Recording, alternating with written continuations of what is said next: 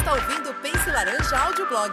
Como líder, você está influenciando a fé e caráter da próxima geração e nós queremos te ajudar. Em nosso blog, nós temos as melhores estratégias, dicas e ideias de líderes ao redor do mundo e agora você tem acesso a todo esse conteúdo bem aqui, em nosso podcast. Aproveite! Olá, mais um audioblog, um guia de conversa sobre ansiedade de pais para os filhos. Sua criança em idade pré-escolar pode ter um problema com um brinquedo ou com um lanche.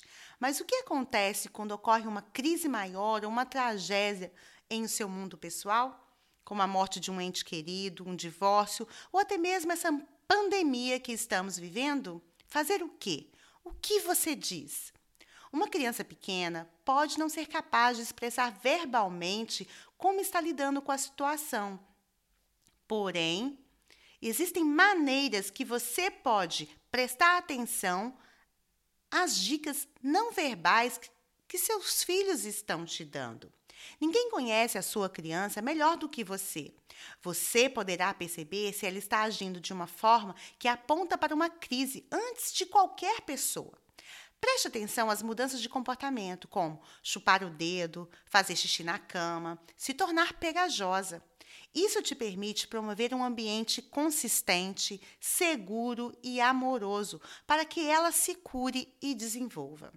Ajude seus filhos a se sentirem seguros. Quando se tem um filho na pré-escola passando por uma crise, há algumas coisas que podem ser ditas a ele e isso o ajudará a se sentir seguro. Aqui estão algumas ideias. Estou aqui. Você não está sozinho. Ouça seus sentimentos e valide-os. Por que não desenhamos ou colorimos juntos? Observe como eles se expressam simbolicamente. Adoro ver você jogar. Preste atenção no que eles refletem. Observe como eles tocam e note mudanças ou regressão em seu comportamento. Estou sempre cuidando de você. Ajudarei você quando precisar. Eu vou brincar com você. Amo gastar tempo com você. Vá brincar de jogo com sua criança. Através do jogo, podemos perceber mudanças de comportamento. Você é um filho maravilhoso e é maravilhoso para Deus. Você pode saber que Deus está sempre com você. Mesmo quando você se sente triste, Deus te ama. Ele morreu ou ela morreu.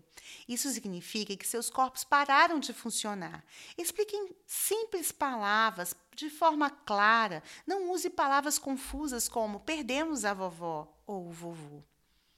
É muito comum que as crianças em idade pré-escolar experimentem níveis variados de ansiedade. Nesta idade, as crianças têm medo de todos os tipos de coisas. Todavia, normalmente, não possuem as habilidades cognitivas para temer o abstrato como uma falha, uma rejeição. Então, ao invés disso, se preocupe com as coisas concretas, como cães, barulhos e até mesmo clima. Mas sobre o que as crianças são ansiosas nessa fase etária? Bebês e crianças pequenas geralmente temem a separação, barulhos altos, sobrecarga sensorial, perigo mais estranho quando novas pessoas aparecem ou pessoas em trajes diferentes. Os medos mais comuns para crianças de 3 e 4 anos são personagens de fantasias, como monstros e bruxas, as trevas e os novos barulhos. Mesmo crianças pequenas podem experimentar os sintomas físicos que acompanham a ansiedade: dores de barriga, coração acelerado ou até mesmo tremor. Eles podem bater os pés, morder outras crianças ou fazer birra no meio do supermercado. Embora seus medos possam não ser encontrados na realidade, como há um monstro de cabeças no armário, o que eles sentem é real. Eles têm o um pensamento concreto. É importante ressaltar que experimentar uma certa quantidade de estresse é importante para que seu filho desenvolva habilidades necessárias para lidar com a ansiedade no futuro. Algumas dicas para ajudá-los a navegar durante uma crise de ansiedade. Ajudando a criança a enfrentar seus medos, você também desenvolve um relacionamento com eles. Primeira dica: ajude o seu pré-escolar a enfrentar os seus medos lentamente. Forçar a criança a enfrentar seus medos é uma boa maneira de ajudá-los a superá-los, mas precisamos ter cuidado para não pressioná-los com muita força ou rapidez. Ajude seu filho a se acostumar a experimentar as coisas que dão ansiedade em pequenas doses, em medidas pequenas. Se o seu filho tiver ansiedade de separação, tente ter uma babá, ou avó, ou uma tia em sua casa, por um pequeno espaço de tempo. Talvez você até fique em casa, porém não no mesmo ambiente. Mostre ao seu filho que os pais voltam mesmo quando não pode vê-los por um curto período de tempo. Segunda dica: explique as coisas, mas use as palavras que eles possam entender. Em vez de sofrer ou de se frustrar com possíveis medos ou situações adversas com seu filho, tente ilustrar uma situação potencialmente assustadora, antecipando a circunstância ao invés de seu filho ser surpreendido com o problema. Mesmo que eles não entendam tudo o que você disser, eles entenderão o tom suave da sua voz e verão que você não está amedrontada, mas confiante. Diga coisas como: Eu sei que o secador de cabelo está alto. Isso te assusta um pouco, não é verdade? Mas o secador de cabelo ajuda a secar os cabelos. Se você quiser tentar, você pode. Se não quiser agora, tudo bem. Você pode tentar na próxima vez. Mamãe vai tomar um café com uma amiga. Maria irá vir brincar com você. Quando a mamãe terminar de tomar o café, eu voltarei para casa e você poderá me dizer tudo o que você tiver feito enquanto eu estive fora. Dê-lhe ferramentas para combater os seus medos.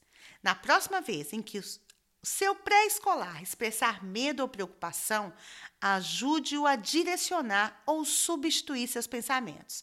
Por exemplo, se seu filho manifestar preocupação com um monstro em seu armário, evite ações de acompanhamento que reforcem que os monstros existem.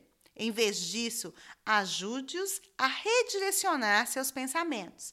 Diga coisas como: feche seus olhos. Imagine realmente algo divertido, como sua última festa de aniversário. Quais foram as suas coisas favoritas na sua festa de aniversário? Como você se sente depois de ter feito esses pensamentos felizes? Melhor, não é? Você pode escolher o que pensa. Escolha coisas muito mais divertidas para pensar do que pensar sobre monstros. Próxima dica: torne pessoal. Nossos filhos estão sempre nos observando. Eles observam como reagimos em diferentes situações, especialmente em momentos onde estamos sob uma grande quantidade de pressão e estresse. É importante para você, como pai e mãe, e para o seu próprio bem-estar, ser intencional em cuidar de si mesmo quando se própria, se trata da sua própria ansiedade. Certifique-se também de ter alguém com quem você possa abrir honestamente sobre seus próprios medos e preocupações. E, se necessário, consulte a ajuda de um líder ou um profissional de ministério. Última dica: amplie o círculo.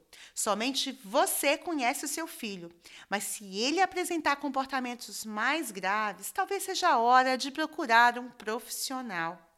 Lembre-se de que algumas crianças são mais propensas à ansiedade do que outras. Se a ansiedade do seu filho está impedindo que ele tenha uma vida feliz de maneira geral, ou se ele não conseguir sair de casa para brincar com outras crianças, consulte o seu pediatra ou um conselheiro licenciado. Buscar ajuda profissional não é sinal de falha como pai ou mãe. Ao contrário, faz de você um pai melhor.